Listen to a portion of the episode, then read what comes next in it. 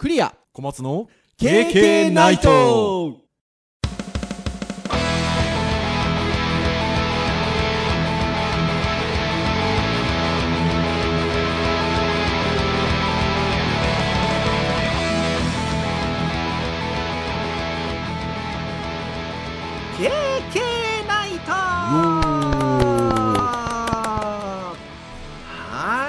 いということで第354回の配信となりますお届けをいたしますのはクリアとはい、小松です。どうぞよろしくお願いいたしますはい、よろしくお願いします。はいということで6月の最終週の配信と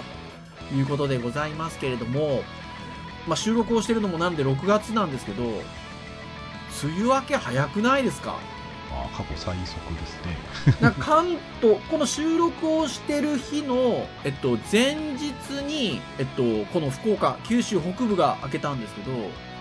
そのさらに前の日に関東が梅雨明けしたみたいでその関東と同じ日に関西も梅雨明けしてたんですよねうん、なんか一気に開きましたね。そうでこの収録日の前の日福岡、えっと、九州北部と北陸？だかがもうなんか梅雨明けしたみたいなとこで。なんか逆に北海道がなんかいつもよりも雨が多い。あらしいですね。なんかもうだから気候変わってきてんのかななんてちょっと思ったりもね。しなくもないですけど。だからもう最速最速でいろんなところで。結構気温もね、高いですね。今日なんかニュースで関東めちゃくちゃ暑かったんでしょ？そうですね、もうエアコンなしだとちょっと。6月ですからねそうですね。まあ、早い時でね、これくらいに気温になる時もありましたけど、でもまあ、例年よりもね、2、3週間早くですよね 出だてますね。から水とかちょっと心配ですよねああ、そうですね、その辺はちょっと心配ですね。降ってないですからねなんかそれこそ今日この収録日の昼間のニュースで四国がもう水がみたいな話がねうん、世界的出てましにね、たからね干ばつが起きるんだっていうような話もね。はーいいやーなかなかにっていう感じではございますが皆さんあの十分ねご注意をというかほら電気が逼迫みたいな話もちょっとねね。石油絡みがあってっていうのもありますがというところですけど難しいですね。だから電気電気が逼迫で控えましょうはありつつ暑かったら暑かったで我慢しちゃうと命にも関わりますからね。まあ、特に高齢の方は鈍くなってるので そこは常時ねつけてほしいなって気はしますいや本当そうですよね。いやなかなかにね大変なことになってるなというふうに思いますが。はい。そんな6月最終週でございますけれどもはい。今日はですよ何の話をしようかっていうところなんですけれどもハードガジェット界なんですよね。はい。このジャンルの順繰りで言うと。はい。でハードガジェット界でなんか暑いとかね気温とかって話ねしてもいいんですけど。まあそうですね。まあなんかあのただでさえ暑いのにね熱い話してもねっていうのが。まあ涼しい話をするのかって話もありますけど。なるほどね。あそれは編集会議で出てこなかったですね。そうですね。これ7月に入ったらそういう会があってもいいかもしれないですね。そうですね。はい。ってなところなんですがまあ何かないかなっていうところでちょっとねあのまあガジェットっていう切り口であの私どもがちょっと興味深いなと思ったテーマがありましたのでちょっとそれに絡む話をしようかなということで、えーじゃあガジェットに絡む私どもがちょっと興味深かったテーマ記事が何かっていうとこちら IT メディアさんが運営している AI プラスっていうサイトですかね。まあカテゴリーですかね。はカテゴリーですかね。はい。あの、があるんですが、えそこの記事で、えっと、6月25日付の記事なんですけど、アレクサが個人の声で話すようになると。個人っていうのは、あの、亡くなった方の個人ですね。個人の声で話すようになる。それは良いことなのかということで、はい、見出しで、えー、ついた記事があるんですけど、これあの皆さん見出し聞いていただいたら実はもうそのままなんですけど、アレクサが亡くなった方の声で話すという技術が今開発中であると。カンファレンスで発表されたということで、まあ、見出しの通りそれはいいことなのかなっていうようなことが、まあ、2ページぐらいの記事ですかね。ね割とあの、コンパクトに書かれているので、あの、さらさらっと皆さん読んでいただけるかなとは思うので、あの、ぜひ、あの、読んでいただいてですね、いろいろ考えてみていただければなというふうに思うんですけど、まあ、私どもも、このポッドキャストの中で、ゆるりとちょっと考えてみようかということで、ございますよ。はい。はーい。ってなところですので、まあ、この記事をベースにしつつ、まあ、ちょっとね、あの、同じような切り口でいくつかちょっと今日話題があるので、そんな話をちょっとしていこうかなと思っておりますので、皆さんお付き合いのほどよろしくお願いいたします。はい。はい。ということで、まずの元記事ですね。こちら、アレクサが個人の声で話すようになる。それは良いことなのか？ということなんですが、技術カンファレンス、リマーズって読むんですかね、これ。リマーズ2022。はい。っていう、まあ多分 Amazon さんのカンファレンスなんですかね。で、そこで、まあ、アレクサの音声について画期的な発表を行ったと。で、それは、えー1分に満たない録音から、まあ、録音のデータから、その人の合成音声を作り出すという取り組みだと。1分に満たない録音ですよ。それでなんかお、その人の合成音声作れるんだとしたらですよ。私どもこうやって毎週毎週喋ってるわけですから。1分どころじゃないですよ。いやーまあ声はねあのいろいろな表情もあるしイントネーション、まあ、イントネーションとか声質はできそうな気はしますけどね、まはーい。あぜ全部が全部聞いたら違和感は出てきそうな気はしますけどうんね1分だとねということで、まあ、1分に満たない録音からその人の合成音声を作り出すという取り組みをもとにその例として、まあ、亡くなった祖母おばあちゃんの声で少年に本を読み聞かせるデモが披露されたということですよ。ということでまあアレクサですからまあねアレクサとおばあちゃんにオズの魔法使いを読んでもらえる？で少年が声をかけると、まあ、読んでくれるという話ですよね。まあ、動画もあのそのキーノートの時の動画が載ってるのでやっぱ Amazon リマーズ2022って書いてありますね。ああはいはいなのでやっぱり Amazon さんのイベントカンファレンス技術カンファレンスで発表されたっていうことなんだと思うんですけどこれなかなかですよね。そうですねあの、まあ、一つアイディアとしてはね面白い試みではあると思いますけどねはい。うん実際にそのなんだろうな読み聞かせみたいなもんだと近しい人のね音声で聞かせるっていうのは一つ、まあ、聞いてる側にも安心感を与えられるでしょうしまあいいんじゃないですかねすごくいや、本当そうですよね。で、あの記事は続けてですね、あの実はスマートスピーカーでも同じようなことはすでにもう可能になっているっていう記事続いてまして、タカラトミーさんですよ、僕らの大好きな。はいタカラトミーさんのスマートスピーカーで声もっていうものがあるらしいんですけど、これはもう親などが登録した合成音声によって子供向けのコンテンツを読み上げるということですよ。まあ、小松先生がもうね、どうしても忙しいと。で、お嬢さんや息子さんにね、なんか読み聞かせたいと。あればこれを使えば小松先生の声で読み聞かせコンテンツできるわけですよ。タカラトミーさんのページ見ると一応今年の9月に発売予定みたいですねあー、なるほどですね。1万2980円で日本おもちゃ大賞2022エデュケーショナルトイ部門大賞受賞となってとでこのいわゆるコエステーションっていう、まあ、あの技術なんですけどそこで使われてるのが、はい。えっと、これがもともと東芝が開発していた音声合成技術と。はいはい。でそれを、えっと、ABEX 傘下の,、まあその会社で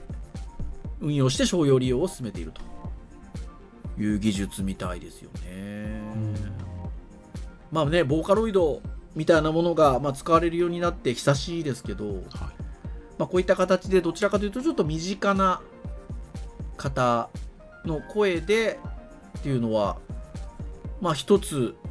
コンテンツとしてはありますよね。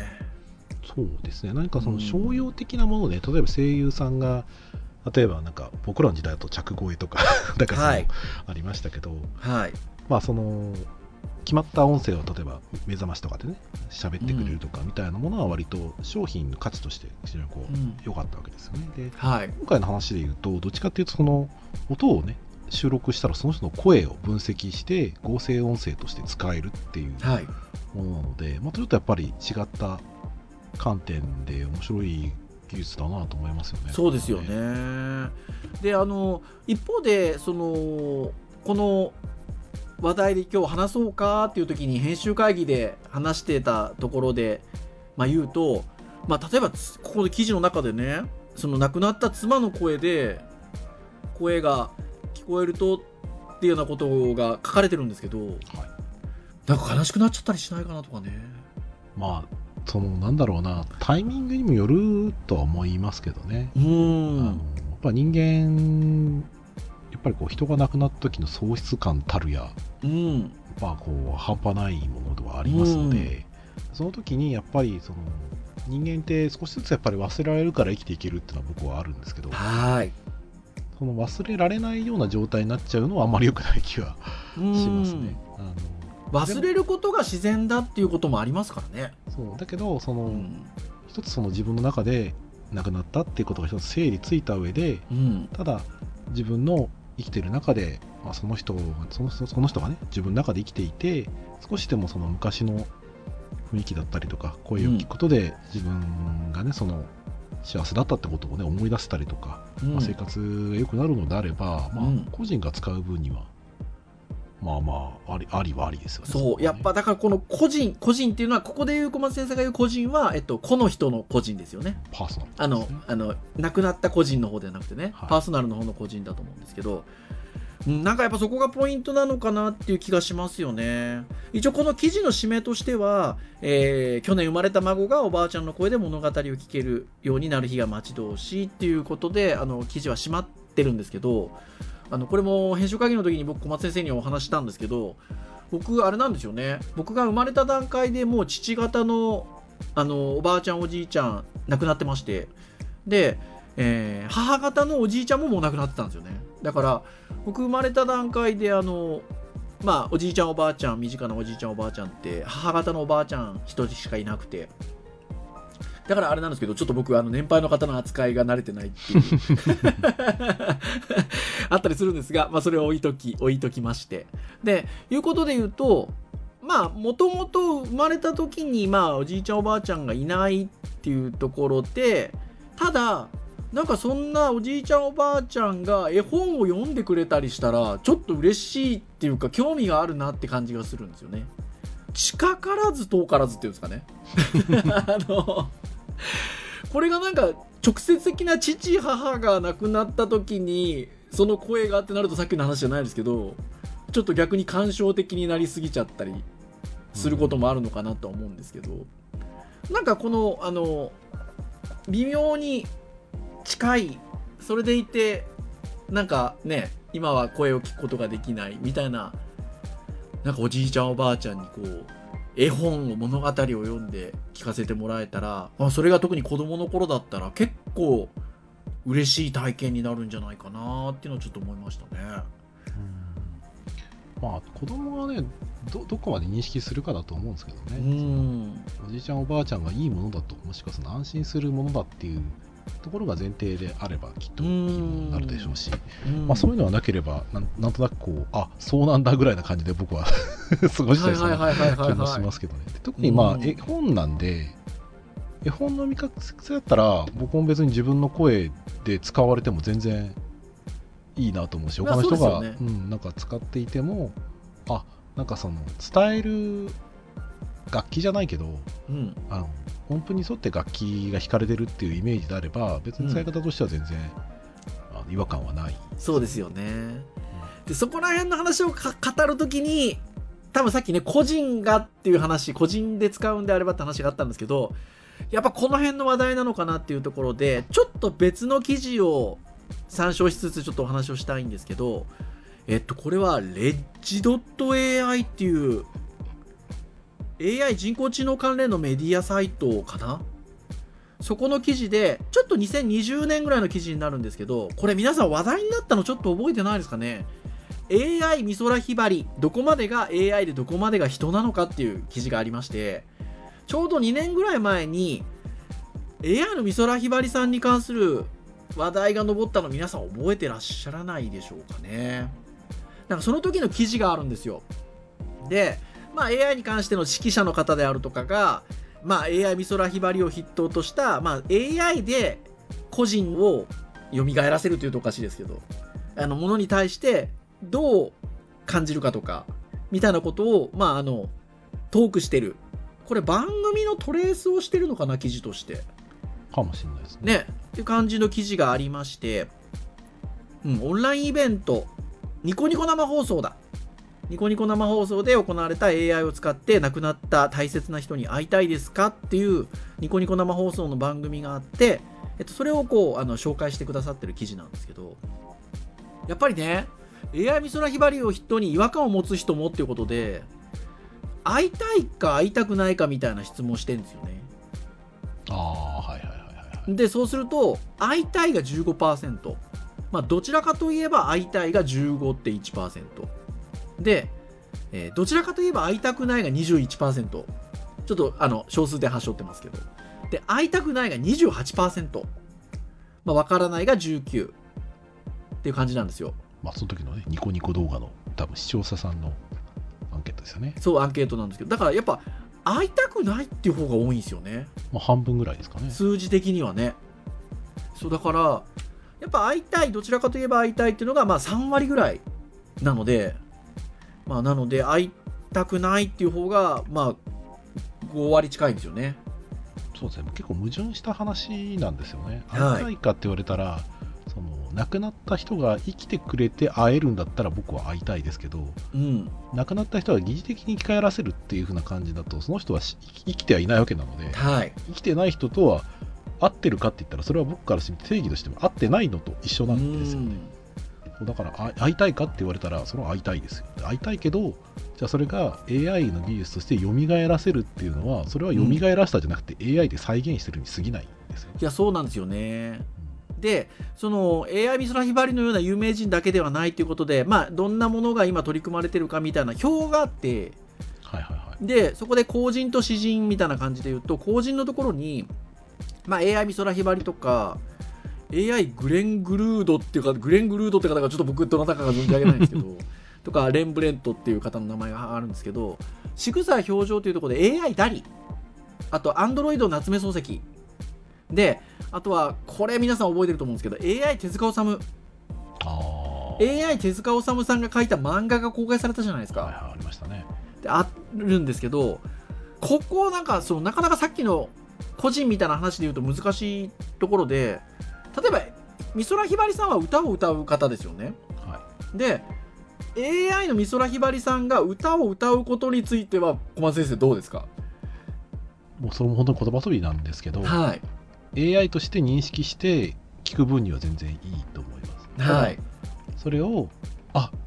なんか美空ひばりが生き返ったようだみたいな感じの感覚は気持ち悪いああなるほどね。そういう今度気持ち悪さか。あなんでしょうねそのもしうん。美空ひばりさんが生きていて例えば彼女が生きてなかった時代にうん。今生まれた例えば楽曲を彼女が歌ったらどうだろうみたいな、まうん。あ、そういう実験的なところでうん。言ってしまえば彼女の声色だったりそのうん声のその震えだったりみたいなものが聞けないわけじゃないですか絶対。はい。でさっきの僕楽器的な表現っていうとちょっとねもしかしたら逆にいあの違和感覚えられるかもしれないけど、はい音声デジタルのデータをそのはい。再現、再現っていうかねあのあくまでもそのその人が歌ったらって過程のもとの実験としてうん。聞く分にはあ、うん。この人が歌ったらきっとこんな感じなんだろうなこれは事実ではないんだけど、あの技術としてそういうふうな合成をしたっていう認識のもとうん。聞く分には非常に興味深い。なるほどですねし、聞いてみたい感じはします、はいはいはいはいはい。だけどそれがあのね個人が亡くなって蘇って歌っているんですみたいな脚色がついたら弾いちゃいますよね。なるほどね。なるほどなるほど。そっかそっか。なんか歌っていう観点ってそれこそさっき小松先生おっしゃったような楽器の一つとして歌っていうふうに捉えるとあのまあ亡くなってしまった人の歌声っていうのはまあ聞けないまああのリアルタイムなっていうかなんでしょうね。もともと取られてたもの以外のものは聞けなくなるわけですけどなんかそれをそのねい聞こえ方としてあれだったら非常にリスナーに申し訳ないんですけどあの楽器の一つと捉えてえっとまあ美空ひばりさんがそれこそね現在の歌を歌ったらどうだろうっていうのっていうのはなんかあるのかなと思うんですけどあのここで言うと AI 手塚治虫さんですよ。はいはいはい。でその絵のなんていうんですかタッチはわかるんですよ。でストーリーって考えた時にどうなのかっていうのがあるじゃないですか。はいはいはいはい。もうなくなってるわけですからそうですね。本当にそういう風に考えるのかっていうところで言うとなんかその単純に歌を歌ってもらう歌声を AI で表現をするっていうものと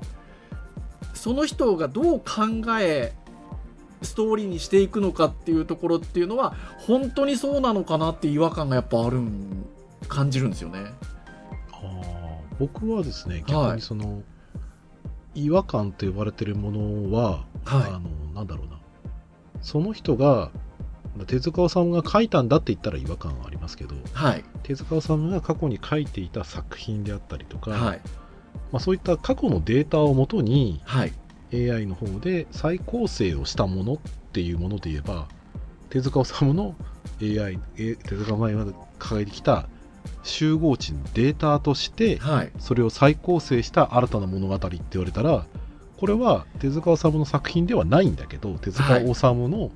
元にしたデータとして、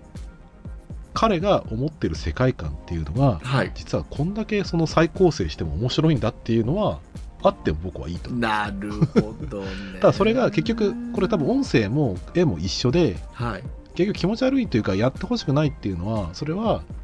僕らがその個人とし個人ねあのパーソナルな目的としてやらせるだったりとか、やってもらうっていうのは別にいいんだけど、はい。本人がやらなそうなことをやらせてそれを他の人に見せるっていうのはやめてほしいそうそれは本当にそうですよね。僕そこが多分そこは一一番違和感が出ると思うんですよ。そう。でそれはなんか、なんとなく独善的な部分があるんで、うん。逆にだから僕 AI が AI の力だけで再構成するんだったら、うん。あの全然その気持ち悪くない部分も実はあるんですよ。ななんでかっていうとその人の意識が入ってないから。でもはい。AI のその重み付けって人が一応やってる部分もあるので完全にはその、なんだろうなその人の思惑みたいなものがうん。入ってないと言い切れないものでもあるんですよね。うん。そうだからそういった AI を使った再構成するものだったりとかね他のものをその音声だったり絵として再構成して表示するっていうのはそういう前提のもとで見る分には全然いいんですよ、はいはい。なんだけどあの人は生きていたらこうなるはずだっていう風な前提のもとで出す作品はそれはやめてくれと、うん。そうその人はそんなことを言うだななんていうのはあなたが決めつけていいもんじゃないっていそううなんですよね。だからそこがなんでしょう分分岐点なのかなって気はしますけどねそうですね、だから、ちょっとだからこれはそうそういう前提抜きでやったら、多分今回のその IT メディアの記事のように、それはいいことなのかって言ったら、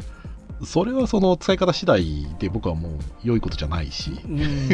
悪いことだなと思うし、はい。それ以外のところで言ったら、もしね、個人が生きていて生前にもしこれを読んでもらったら、歌ってもらったら、書いてもらったら、こうなったかもしれないっていうような仮説のもとそれを見るっていうのはすごく興味もあるし、ううん。ん聞いたり読んだりすることはしてみたいなと思いますけどうね。ん。なるほどですね。いや本当にそうですよ。はい。なのでなんかね今日ハードガジェット会ということで アレクサから来ましたけど まあ、半分フリートークですね。これはな倫理の会 ガジェット倫理の会。ガジェット倫理の会なんですかねっていうところなんですがでですねまあこういう話をちょっとしてきた中でちょっと私たちに近しいところでちょっとこう同じカテゴリーの中でお話ができそうな話があるのでちょっと最後にその話をしたいなと思うんですけど私と小松先生はあのデジタルハリウッドっていう、まあ、学校、まあ、大学教員業をやってるんですけど杉山学長という杉山智之学長という学長がおられるんですけど割とですねあのちょっともうあのリリース等々で出てたりはするのでどうですかねあのこれ聞いてくださってるリスナーさんがまああのデジタルハリウッドっていう学校の学長さん杉山学長っていう方がまあいらっしゃって、まあ、どれくらいこうご存知でいらっしゃるかっていうのはあれなんですけど、まあ、実はちょっとお病気でございまして今。ALS を患っていらっしゃいまして。でそういった中で実はですねこう AI 音声プラットフォームの声フォントっていうあのものがあるんですが、えーまあ、それを使ってですね、えーまあ、杉山学長の声を残せないかという取り組みが実は行われておりまして、まあ、6月17日付でちょっとこうプレスリリースなんかもデジタルハリウッドとそのあの株式会社声フォントさんというあのところからあれリリースがされてるんですが、まあ、実は過去の杉山先生杉山学長の、まあ、動画のデータだったり音声のデータをアーカイブをいろんなところから集めましてで、えーその過去の音声から AI 音声の育成を、まあ、して成功したという、えーまあ、リリースが出ておりましてっていう感じなんですよね。でこれってあのまあいろんな目的があってその ALS ってやっぱり筋肉があの衰えていくと言いましょうかうまく使えなくなっていくようなお病気なので、まあ、要は場合によってはお声が出せなくなる状況が出てくるかもしれないんですよね。でその時にリアルな声が出せなくなった時にでも声を持って伝えたいっていう時にその AI の音を使ってまあご自身の声で発声することができると。まあそこがまず一つ、まあ、ありますよと。声を失う可能性があるところでその失った声の代わりとして、えー AI 音声を使うと。いうのがまず一つと。で、まあ、本当に先々の話になってきた時に、まあ、杉山学長がいろいろこれまで取り組んできたものを、えーまあ、後世の皆さんに、えっと、杉山先生の声を持って伝えていくためのものとして何か活用ができないかというところでの,、まあ、あの将来的な目的もあってというところでこのような取り組みが行われて、まあ、実際に過去の音声から AI 音声作成するえ育成することに生成することに成功したという、まあ、記事がありましてでここで言うとさっきのまたあのまあ違和感あるなしみたいな話をしてたところなんですけど一つ意義がありますよね。うんまあ、ご本人の意思を持った音声をどう失われていく音声を使っ使使っていくかっていうところなのでこれは非常にあの意味があるなとは思ってるんですけどどうですか小松先生？はい。あの、まあ、まず目的としてね、本人の、その、本人が今までできていたことがだんだんできなくなってきたっていうところが、それがテクノロジーによって補えるっていうのはすごく意義がはい、ありますし、で、あとはその、この辺の話をしていて、あの、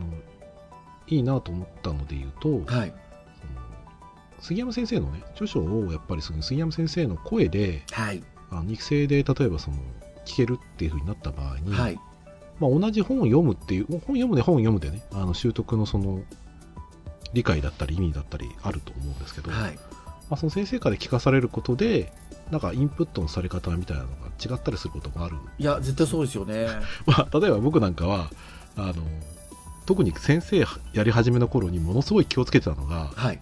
僕はできる人であらねばならないっていうのは自分の中でものすごいあったんですよ。はい、それはあくまでもあの本人が完全にできなきゃいけないっていうことではなくて、はい、学生から見た時に僕はできる人でなければいけない、うん、はい、それは僕が学生だった時に同じことを教えてる先生でもはい、その先生のやっぱ信頼度というかねその先生ができる人だったら頭に入ってくるものがその先生がなんか、あれ？これうんなんかおかしいなみたいなことで 不安があって教えてる先生とかがね、言ってる言葉って同じ言葉だったとしても理解の仕方としてはやっぱりできる先生の方が僕は理解できたんですよね。まあ、そういうことがやっぱり僕の中で体験であるとすると、うん。例えばまあ同じことを言っていたとかもしくはまあ本はねその先生が言ってることだからそうなんだけど、やっうん、ぱり先生が言ってることっていうことをやっぱりこう自分が非常にこう興味深く聞けるっていうまずね関係性だったりとかであるんであれば、うん、まあ、先生の声で先生の著書を聞きたいっていうのはやっぱその入ってき方が違うとは思うんですよね。いや本当そうなんですよね。うんなんかそういう意味ではこうなんか伝える手段として今回はまあ、ね、ご病気のところからっていうところではあるんですけど、まあ、一つその教育っていう観点で言うと、そのまあ、もしかしたら考えた人よりも 説得力の人ある人が喋ってくれた人がもしかしたら食いつきが良くなるかもしれない、まあ、例えば、うん。まあ、ちょっとこれ結構ミーハーな話ですけど、うん。例えばクイズノックの、ね、伊沢君みたいな人が授業をやってくれたりしたら子供に喜ぶような気がするんですよ。ね。それがもう本人の意思とかけ離れたところで行われるのはやっぱり良くないんですけど、本人がそのいろんなところでそれが使えるなんか条件みたいなのを作ってくれてね。うん。なんか伝えるところに教教育に関するのを使っていいよっていうところでうん。もし出たならば、まあうん。彼の価値を下げちゃうとまあよくはないんですけど、うん。まあ、もしかしたらその子供たちにとってはすごく吸収率の高はい音声コンテンツになるかもしれないなとかをちょっとこう感じちゃったりするですよね。うん。んまあ、なんでちょっとまあ学長のところに関してはあの、まあ、いろいろやっぱり意義がありますし、まあ、大学なんかでもね、やっぱり先生の講義として、まあ、どうしても体調が悪い時とかねそういった時でもやっぱりその聞けるような状態であったりとかするともうそれは僕はいいと思うんですよね。いや本当そうですよね。まあまあでも先生の授業割と常にアップデートされてるからなかなかねあの常に新しいことっていう授業のところは難しいかもしれないですけど。はい。でもねちょっと進行がちょっとね症状の進行があってちょっと声が出づらくなったとかっていう時にそのご自身の意思でその打っているものを例えば AI が喋ってくれる先生の声で喋ってくれるっていうことであればそこは大きいですよね。なので同じようなお病気であの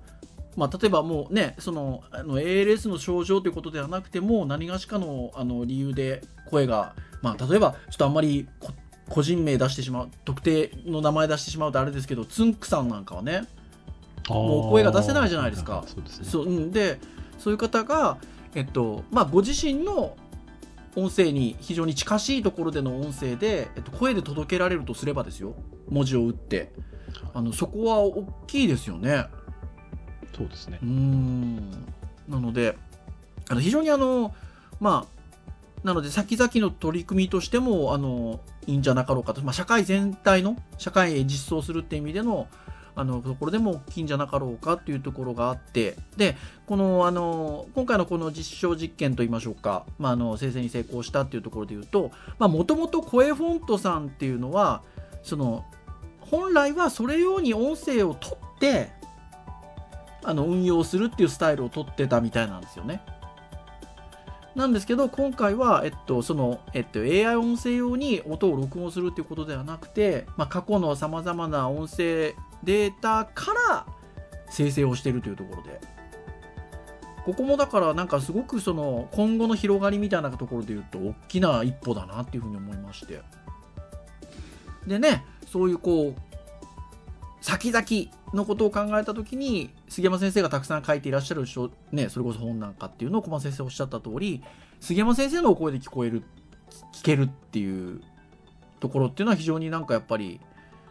意味があるのかなっていうふうに思うんでね。それはほらなんかねその人の意思とじゃないところを喋らせるっていうことではないですからね。さっき違和感で話をしてた。うんそうですうねん。大きな意味があるなっていうふうに思いますね。まあなんかこういうやっぱり AI による声をまああの発するものっていうのはまあいろんな視点があるのかなっていうふうに思うんですけど、まあ、そういった形でなんか違和感のない形でね使っていかれると非常にいいですよね。うんの望ましい未来だなっていう。悪い方向にもねまだ伝使われそうな、ね、言った言わないの世界とかうんの悪い方向に使われそうなところは、まあ、ちょっとなかなか排除できるようにしておきたいっていう部分もあるし、うんでも僕らが今考えていないようなこの合成音声っていうものの使われ方っていうのが今後多分出てくると思うんですよはいはい。うん、割と今までのここ10年20年って入力に関するねインターフェースは割とたくさん出てきた気はするんだけど、うん出力に関するインターフェースっていうところで言うと、まあ、ディスプレイに文字を出すとかっていうのがありますけどねそういう音声ってい言うのは葉選びが上手ですね。でもそうですよね。う。うんんね、我々もねあのこのポッドキャストでおね、あの音声 UI みたいな話とかもしましたけど、それなんかね、その後すぐに来ないんだけど、多分まあ、少しずつやってくるものなのかなって気がしますのでう、まあ、もっともっとね、ここ何年もしていったら、音声のガジェットっていうのはもっと違う形になるかもしれないですね、いや、本当そうですよね。私どもの、だから、ポッドキャストもうすぐ、丸7年を迎えるところですけどね10年もし続けたら3年後ですけどもうちょっとだからこの辺の技術が降りてきてるかもしれないですもんね。使いやすいところにね。そしたらほら10周年記念の配信僕たち喋らないで。ああ 実はこの放送。AI が今日のこの10周年の放送は AI が喋ってましたみたいなね。なくはない未来ですよねでもね。まあちょっとできそうだったらやってみたいんですけどうねーんいや本当にっていう感じなのかなと思うんですよね。これだけ膨大な音声データありますから私ども。そうですね。取り込みだけでも もうね何百時間とありますからね。ねえ。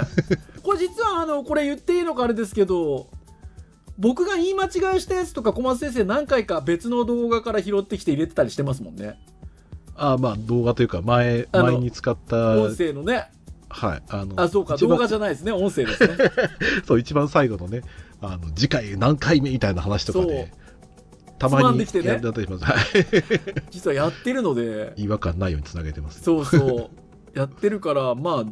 そういうことですよね。うん。なんかなんかコミュニケーション道具としてなんか面白いガジェットとしても作れそうですけどね。なんかその嘘本当じゃないけどこうなんかネガティブなこと言ったらポジティブに変換して発生してくるとか。そうそうそうそうそうそうそうそう。なんかその場にいる人だけでなんか盛り上がれそうななんかグッズになりそうですけど、ね。いや本当そうですよね。全然コミュニケーションな面白グッズで止まっちゃう気がしますけどそれだと。うんってなところなので、まあ、何かとてもやっぱり可能性の広いなんか話なんだなっていうふうに思いますので、まあ、ぜひ皆さんもですね、まあ、最初に紹介をした IT メディアさんの記事に今日ちょっと端を発してここまでお話をしてきましたけどまあね最初の問いかけですよね。まあ、アレクサが個人の声で話すようになるそれは良いことなのか？ですよ。はい。まあ、ここについてぜひもうなんかいろいろ周りの方となんかちょっとお話をしてみてもらいつつまあでもやっぱ先々の未来っていうのは非常に前向きな形で捉えていただくといいんじゃないかなっていうふうに思いますのであのぜひあのちょっと先の未来を楽しみに皆さんしていただけるといいんじゃないかなというところかと思います。はいはいというところで以上といたしましょうかね。はい KK ナイトは毎週木曜日に配信をいたしております。公式サイトアクセスをしていただきますとプレイヤーがございますので直接ですね、えー聞いていただくことができますただ購読登録サービス等々で登録をしていただきますと、まあ、配信されるや否やですね皆さんの端末にダウンロードがされますので、まあ、聞き逃しなく聞いていただけるというところでございます。ながら聞きでも結構でございますので聞いていただいてですね。はい。あのぜひぜひあの何か感想等あればはい。まあ公式サイトコメントいただけたりもしますしあとは Apple Podcast なんかでもですね登録がされているのでなんかコメント残したりもできますので、まあ何かあればはいぜひリアクションなんかもいただければというところでございます、では以上といたしましょうかね。お届けをいたしましたのはクリアとはい松でした。それでは次回355回の配信でお会いいたしましょう。皆さんさようなら。さよなら。夢こそ